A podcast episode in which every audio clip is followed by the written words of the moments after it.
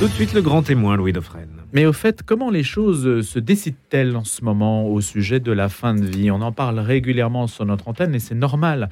Et si on donnait la parole aux professionnels de santé qui ne sont pas forcément si consultés que cela par les pouvoirs publics, qui doivent normalement accoucher d'une loi avant la fin de l'été, même si cette échéance paraît difficile à tenir. En tout cas, nous, on souhaite donner la parole à ces professionnels qui réfléchissent et qui savent comment la fin de vie peut être le mieux appréhendée dans une société civilisée et protectrice, laquelle ne doit pas s'accommoder de toutes les revendications qui prétendent émanciper l'homme pour mieux la servir. Il y a des exemples autour de nous qui nous incitent à réfléchir précisément, sauf qu'on les mentionne assez peu. Le docteur Jean-Marie Gomas est une autorité, mais malgré tout, dans ce qui se joue en ce moment, il y a un déséquilibre médiatique entre les partisans d'une évolution de la loi et ceux qui, prudents, en perçoivent toutes les conséquences. Donc il est là pour nous le dire, à travers, c'est vrai, son essai Fin de vie, peut-on choisir sa mort écrit avec le docteur Pascal Favre, et qui dit clairement l'euthanasie n'est pas la solution. Marie de Henzel, qui l'a préfacé aux éditions Artege, le dit également. Donc il y a des grandes voix qui s'expriment sur le sujet, et on va l'écouter précisément. Docteur Jean-Marie Gomas, merci d'avoir accepté cette invitation. Bonjour.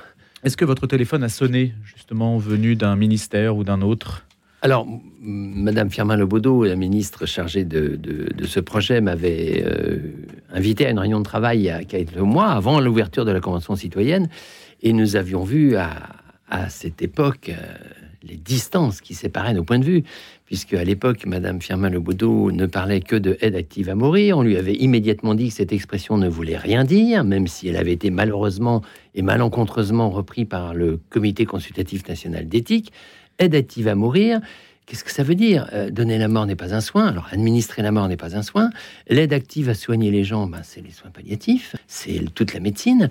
Et et il faut vraiment pas se tromper de cible. Je, précise hein, ce que vous représentez ce matin, vous parlez en votre nom, même si bien sûr, je ne l'ai pas précisé, hein, vous êtes médecin généraliste, gériatre, président du comité scientifique de la Société française de soins palliatifs. Je ne le suis plus, mais je l'ai été effectivement pendant trois ans, et donc à ce titre-là, j'avais rencontré tous les, les responsables politiques de la santé, on avait fait la tournée des Grands-Ducs, et on avait vu à quel point euh, beaucoup de ces responsables politiques euh, sont hors sol, ne connaissent pas la réalité du terrain. Donc, Mme Firmin Lebaudot euh, m'avait coupé la parole plusieurs fois au cours de cette séance de travail. À chaque fois qu'elle disait d'active va mourir, je disais non, faut dire euthanasie ou suicide assisté, parce que c'est pas la même chose. Et, à chaque fois, elle me disait non, je ne veux pas dire euthanasie. Alors, elle vient d'inventer une nouvelle expression, la mort choisie. Nouvel euphémisme, euh, il faut savoir quand même que la mission Orsena, dont nous attendons avec impatience euh, les définitions, avait une mission impossible. On leur demande de définir et d'édulcorer la violence des mots, alors que tous ces mots sont parfaitement définis dans le Code de santé publique, dans les recommandations, par le comité d'éthique, etc.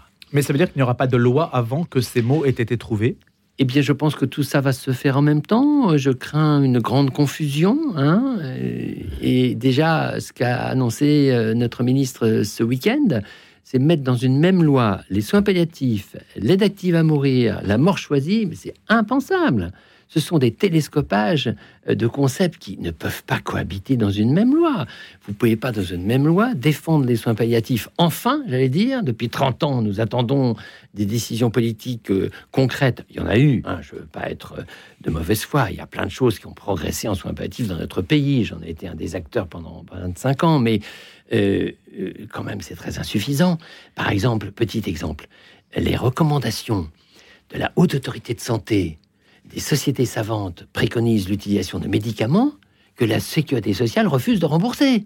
C'est tout de même assez mimi, ça, comme contradiction politique. On nous dit on va soutenir le soins palliatifs, on va mettre à jour la circulaire de mars 2008. Vous avez bien entendu, nous sommes en 2023. La circulaire qui organise les soins palliatifs n'a toujours pas été mise à jour, elle date de 2008. Enfin, c'est incroyable. Moi, c'est là-dessus que je veux des exemples concrets de volonté politique, de mettre à jour les choses et de vraiment soutenir les choses. Il demande aux médecins d'utiliser des médicaments pour la fin de vie. Pas le minimum des choses, c'est de les rembourser, tous. Qui écrit la loi? Alors là, c'est une grande interrogation. Je pense qu'actuellement, ça doit être chaud bouillant euh, au ministère et, au gouvernement. Mais nous attendons, enfin, je crois, l'INSFAP attend d'être invité à ces réunions de travail parce que, évidemment, si un projet de loi doit être prêt pour euh, la fin de l'année, il faut absolument se mettre à écrire. Vous craignez d'être mise au pied du mur? Eh bien, ça pourrait être une manière de faire de gouvernement dont, il faut se rendre compte un peu que euh, tous les responsables, hein, Véran, euh, Madame Firmin euh, le Conseil économique et social ouvertement pro-eutanasique, etc., se sont coupés un peu toute possibilité de retour en arrière. Ça fait des mois qu'ils promettent aux Français un changement de loi et une capacité de choisir sa mort, la liberté de décider où je veux, quand je veux, comme je veux, et de l'exiger. Liberté, autonomie, hein, ce, Liberté, autonomie, ce sont les maîtres mots, oui, un mantra, littéralement. C'est euh, comme si la liberté, c'était de faire tout ce que je veux tout le temps, sans lien de solidarité. Et se pose la question, qu'est-ce qui fait sens dans notre société au niveau de la solidarité? Si je peux exiger d'un tiers le fait de me supprimer Qu'est-ce qui fait sens dans notre société? Si dès quelqu'un est en détresse, et on le voit bien au Canada, et où il y a des publications qui sortent sur l'extension extraordinaire de l'euthanasie au Canada. Vous avez des gens en détresse, en difficulté matérielle, qui n'ont pas les moyens de se faire soigner, qui disent ben au moins euh, l'euthanasie ça me coûtera rien et c'est pris en charge et c'est possible tout de suite. C'est quel message envoyons-nous aux plus faibles si on leur dit ben, si vous avez vraiment trop de mal pour vivre, si vraiment c'est trop compliqué, vous êtes trop déprimé, trop vulnérable, eh bien on peut vous supprimer. 8% des décès au Canada seraient au Québec en tout cas. Alors je ne sais pas si à l'échelle du Canada, c'est au Québec. Hein. Pas le Canada. Au Québec, 8% euh, des décès se font par euthanasie, ce qui est absolument considérable. Hein. Nos auditeurs n'ont peut-être pas la vision de ces chiffres-là, mais c'est pire encore en Hollande. En Hollande, il y a certaines petites villes de province où ils sont à 15% des décès par euthanasie. À tel point d'ailleurs qu'un des responsables hollandais qui s'appelle Theo Bauer, qui a été un des responsables de la commission de contrôle de l'euthanasie en Hollande, a fait des communiqués et nous a prévenus, nous les Français, en disant ne faites pas ça, l'euthanasie est impossible à contrôler. Ça, c'est tous les pays. Ça veut dire que même une loi restrictive, même une loi édifiée sur un modèle français, un socle assez solide quand même du modèle français, parce qu'il n'y a pas rien en France, il y a déjà euh, des lois qui existent. Même cela, ça ne tiendra pas, Non, ça ne tiendra pas. Aucun pays étranger qui a dépénalisé l'euthanasie, et on explique ça très bien dans notre livre, aucun pays étranger ne réussit à contrôler les choses. Euh, très régulièrement, et même très très vite, par exemple au Canada, ils étendent les indications. Euh, maintenant, d'ailleurs, au Canada en ce moment, quelle que soit votre situation, fin de vie ou pas, malade ou pas, jeune ou pas, vieux ou pas, vous pouvez vous faire euthanasier. Il n'y a pratiquement plus de limites. Et, il n'y a pas de conditions à remplir. Ben, les conditions ne sont pas respectées. C'est comme en Belgique. Ah, il faut quand même que nos auditeurs. Est-ce qu'on a des chiffres quand même précis Des chiffres très précis qui sont publiés par la commission de contrôle belge. Sur la souffrance psychique, par exemple, on a des chiffres assez précis euh, Il y a euh, en Belgique euh, des patients qui ne sont pas en fin de vie, qui ne supportent pas leur maladie chronique, qui peuvent se faire euthanasier alors qu'ils sont encore ambulatoires, c'est-à-dire qu'ils viennent sur leurs deux jambes à l'hôpital et ils se font euthanasier en huit jours. Nous avons rencontré des euthanasieurs, hein, Pascal Favre a été interviewé des euthanasieurs belges qui ont confirmé ça. Évidemment, ils sont un peu gênés devant les micros pour le dire, mais ils nous l'ont dit et c'est même marqué dans un des rapports de la commission de contrôle en Belgique. Par exemple, des gens qui deviennent aveugles et qui n'ont que ça comme maladie, ce qui est évidemment une maladie très ennuyeuse, par exemple la DMLA, la dégénérescence maculaire, et, eh bien, euh, vous pouvez vous faire euthanasier en 8 jours en Belgique euh, à 60 ans si vous avez une DMLA. C'est quand même un message assez vertigineux. D'ailleurs, l'association des malvoyants de France a hurlé quand elle a appris ça, quand ils ont appris, parce que vous imaginez les, centaines de milliers de personnes malvoyantes en France qui pourraient tout d'un coup à la Belge euh, demander l'euthanasie parce qu'elles ne veulent plus supporter leur handicap. Mais Docteur quel message on envoie? Docteur Jean-Marie Gomas, justement, vous avez ce phénomène d'extension et le fait que ce ne soit pas contrôlable, on peut vous répondre que ça correspond à une demande sociale, justement. Et nous y voilà. La société a bien changé. Et, on sent bien que le pouvoir Donc aucun politique ne va s'y opposer. Le pouvoir politique a un, mal fou à dire déjà une simple chose. Ce n'est pas parce que quelqu'un demande quelque chose qu'il faut le faire. je suis enseignant universitaire. Quand je dis ça à des étudiants à la faculté, il me regarde en disant Mais qu'est-ce que c'est que cet ovni aux cheveux blancs qui nous dit un truc totalement dépassé? Quoi? Si je demande quelque chose, quelqu'un peut me dire non? Ah bah heureusement que oui, quelqu'un peut vous dire non si vous demandez une bêtise, si vous demandez quelque chose d'illégal, si vous demandez quelque chose qui sort des règles. Mais notre société contemporaine est tellement obsédée par la liberté et l'autonomie à tout prix, sans limite. Hein. vous venez de parler d'évoquer d'émanciper l'homme, oui, mais à quel prix? Comment?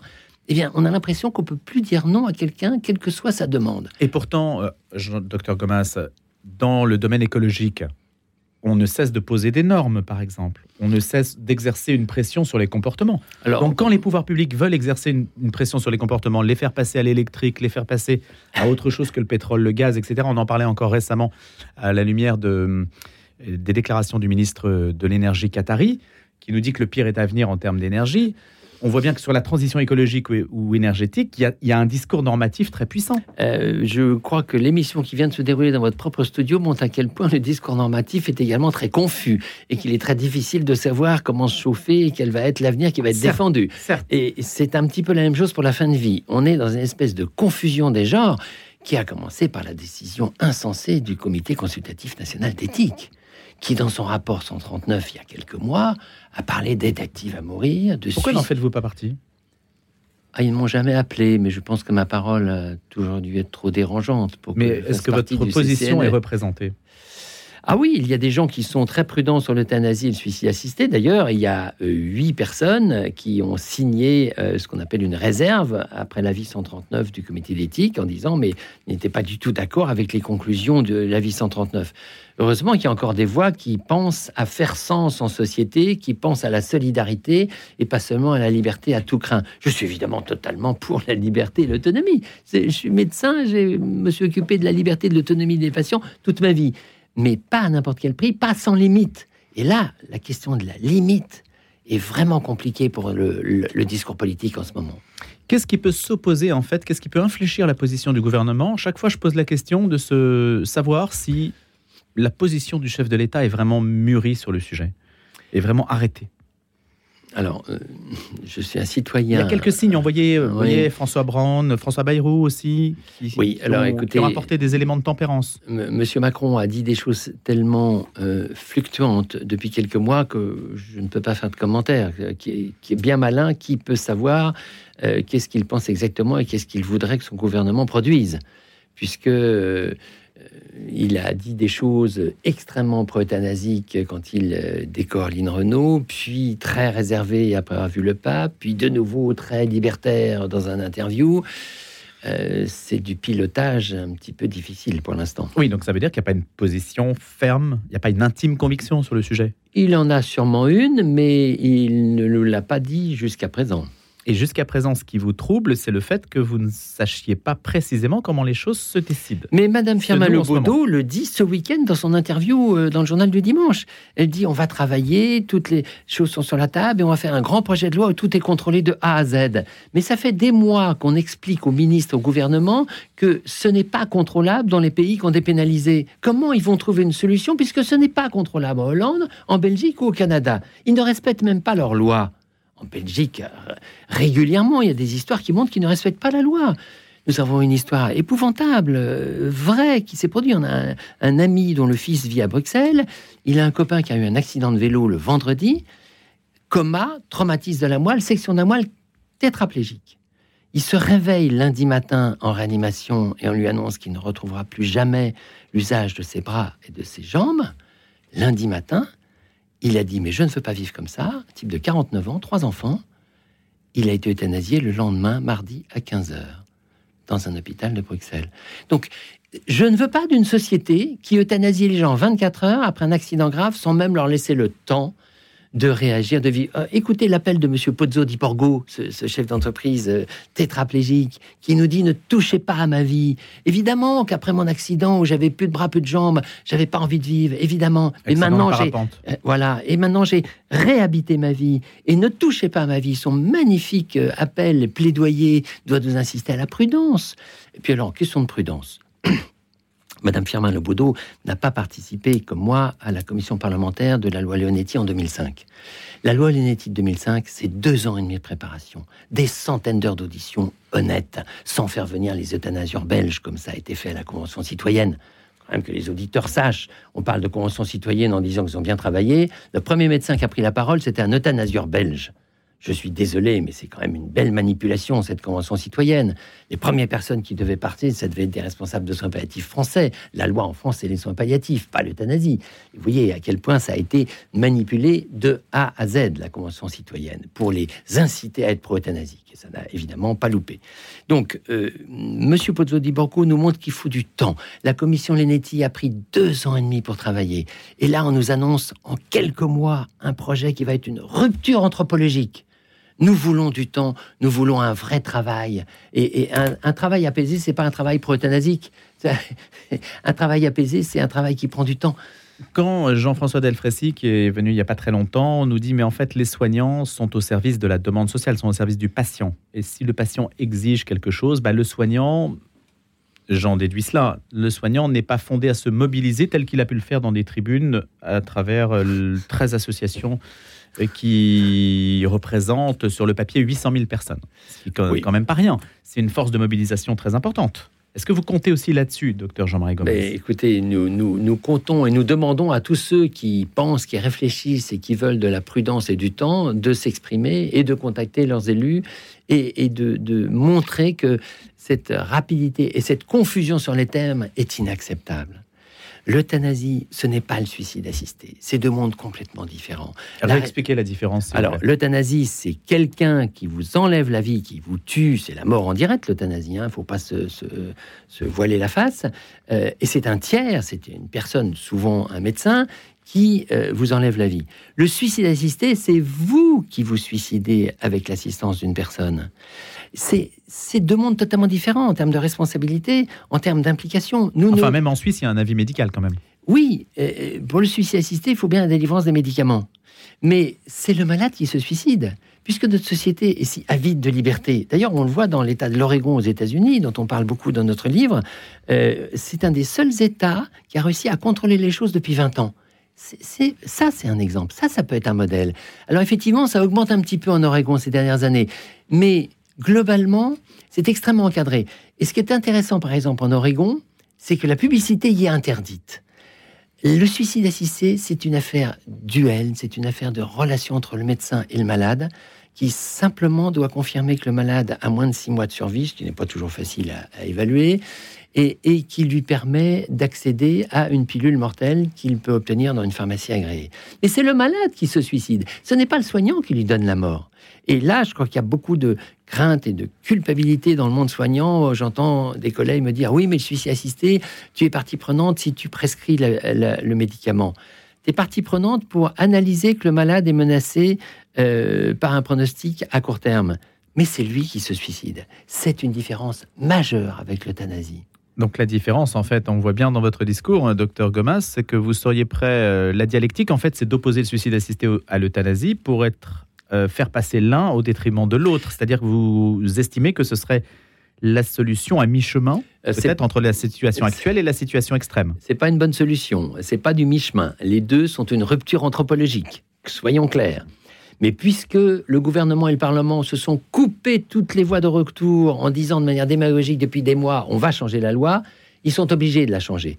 Alors, euh, le moins pire sera le suicide assisté, mais c'est un pire quand même. Je ne me fais pas d'illusions, je ne suis pas niaiseux. Il y aura des dérives, parce qu'il y en a aussi un peu en Oregon, mais quand même, c'est beaucoup plus cadré que l'euthanasie, qui, dans tous les pays du monde qui l'ont dépénalisé, c'est une porte ouverte et on ne contrôle pas grand-chose. Ça, c'est sûr et c'est factuel. Docteur Gomas, dans votre ouvrage, il y a toute une expertise euh, tout à fait intéressante qu'on retrouve dans euh, le documentaire d'ailleurs auquel vous avez participé, euh, Mourir n'est pas tué. Vous étudiez notamment les méandres du cheminement. Je cite les choses un petit peu pêle-mêle rapidement parce que les sujets sont complexes. On parle aussi des dons d'organes, de la maladie de Charcot, de, du sens de la souffrance, etc. On sent qu'il y a toute un, une expertise et des années d'expérience sur le sujet qui ne transparaissent pas tellement dans ce débat public. Eh bien, vous ah, savez, je, comment faire Oui, je prends à la Convention citoyenne, il y a eu plus de temps consacré aux pro-euthanasieurs et le premier médecin qui a parlé est un euthanasieur belge par rapport au temps consacré à ceux qui ont l'expertise de sympathie. Euh, je ne suis pas euh, le cinquième évangile, ma, parole n'est pas euh, exempte d'erreurs possibles et, et d'inappréciation, mais j'ai accompagné 6000 malades dans ma vie. J'ai dirigé pendant 25 ans un service expert sur le Creutzfeldt-Jacob et la maladie de Charcot On, a accompagné plus de 200 malades atteints de maladie de Charcot et de Creutzfeldt-Jacob. Excusez-moi, mais euh, quand j'entends des gens dire des inepties sur la de Charcot, mais demandez à ceux qui s'en occupent et demandez aux patients. Qu'est-ce qu'ils disent comme ineptie ah ben, euh, L'ineptie, c'est que quand vous, avez, vous êtes tétraplégique, vous, êtes, euh, euh, vous avez perdu votre dignité et c'est normal de vouloir raccourcir sa vie. Mais je suis désolé, sur les 200 malades que j'ai soignés dans, dans, le service universitaire que j'ai dirigé, il y a moins de 5% des maladies de Charcot qui ont demandé à raccourcir leur vie moins de 5%. Alors, dans les discours ambiants en ce moment, on a l'impression qu'un malade sur deux qui a dit Charcot euh, ne veut pas vivre sa fin de vie. Bon, quand on dit ça, qu'est-ce que vous répond Olivier Falorni et d'autres? Alors, j'entends beaucoup la souffrance de M. Falorni et d'autres qui disent, qui ont vécu dans leur famille, des gens qui ont hurlé de douleur, des gens qui n'ont pas été bien accompagnés.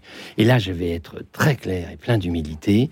Nous payons des décennies d'un système de santé qui n'a pas su accompagner les malades, qui n'a pas su calmer correctement les douleurs, et qui a laissé dans la trace de plein de familles que je rencontre aussi, de plein de témoignages que nous recevons en tant qu'experts ou lors des réunions auxquelles je participe, des gens qui disent oui mais vous êtes bien sympa, mais moi j'ai pas eu la chance d'avoir mon père dans le service du docteur Gomas à Sainte-Périne, et donc il a hurlé de douleur, c'est une mort inadmissible, donc je suis favorable à l'euthanasie. J'entends cette souffrance. Et pour moi, c'est pas un argument pour dépénaliser l'euthanasie, c'est un argument pour renforcer les sympathies, pour que les gens soient bien accompagnés. Avant de les aider à mourir, faut les aider à vivre et à vivre correctement jusqu'au bout. Parce que je rappelle aux auditeurs que nous avons des preuves scientifiques, des preuves scientifiques, tenez-vous bien, que le malade ne décède pas complètement par hasard. Il peut décaler la date de son décès de 8 jours quand il attend une date. Et le jour de son décès, nous avons même fait une étude absolument formidable avec toute mon équipe qui montre que le malade attend d'être seul dans sa chambre pour rendre son dernier souffle quand il a le choix. Hein, c'est ça, c'est le, fantasme de je vais être là jusqu'au bout, je vais entendre son dernier souffle. Eh ben, on a montré que beaucoup de malades, hein, de l'ordre de trois quarts, avaient besoin d'être tout seul pour s'arrêter de respirer et attendaient que toutes les visites soient sorties de la chambre pour s'arrêter de respirer. On veut mourir seul?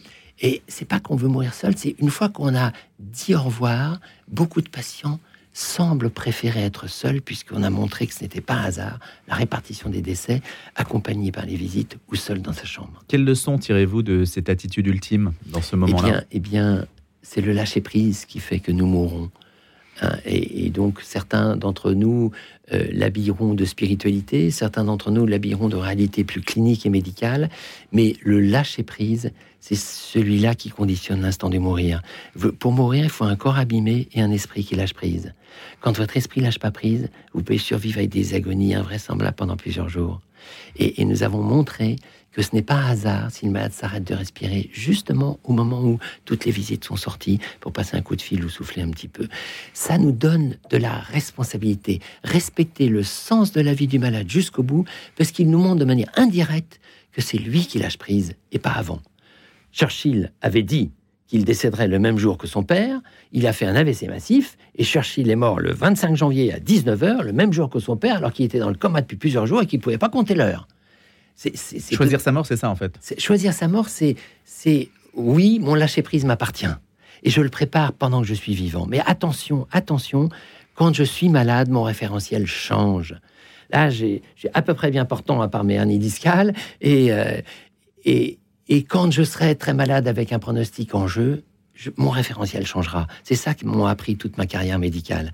Quand vous êtes bien portant, vous avez des fantasmes sur votre fin de vie qui changent quand vous êtes malade parce que vous habitez votre vie de manière différente. Eh bien, merci beaucoup d'être venu, docteur Jean-Marie Gomas, merci beaucoup. pour éclairer cette question sous tous les angles. Et on voit qu'il y en a encore de multiples à travailler sur le sujet. Fin de vie, peut-on choisir sa mort pour prolonger cette réflexion? Aux éditions Artege Et puis, je rappelle que vous avez occupé des fonctions importantes dans la Société française de soins palliatifs, dont vous avez présidé le comité scientifique, médecin gériatre également. Merci beaucoup.